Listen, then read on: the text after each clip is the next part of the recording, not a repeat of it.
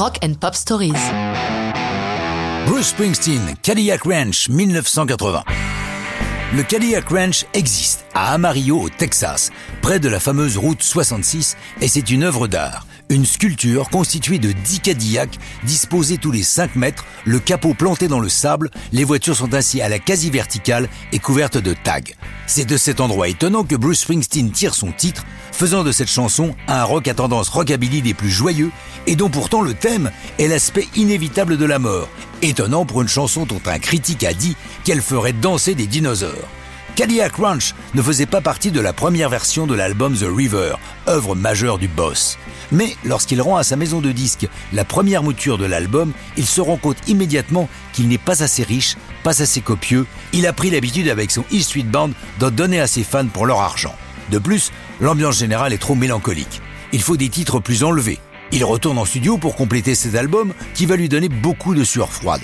En effet, il souhaite enregistrer live, tout le groupe jouant ensemble. Ils choisissent le Power Station de New York, un grand studio, et placent des micros au plafond pour capter tout ce qui sort. Le but étant de reproduire sur disque l'énergie brute des concerts.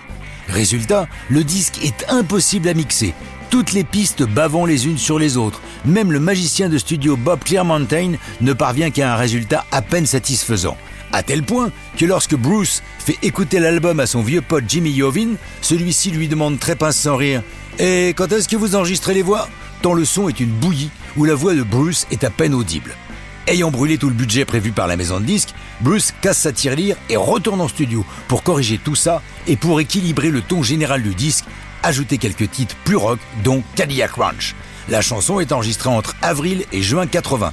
Ce n'est pas la seule concernant des voitures au sein du répertoire du boss. Comme tous les gamins du New Jersey, c'est un amoureux des voitures. Lui, dans la première auto, fut une Chevrolet de 57 arborant de splendides flammes peintes sur le capot. Cadillac Ranch paraît en single en Europe, en France et en Angleterre, mais pas aux États-Unis où elle grimpe malgré tout dans les charts grâce à un nombre phénoménal de passages radio.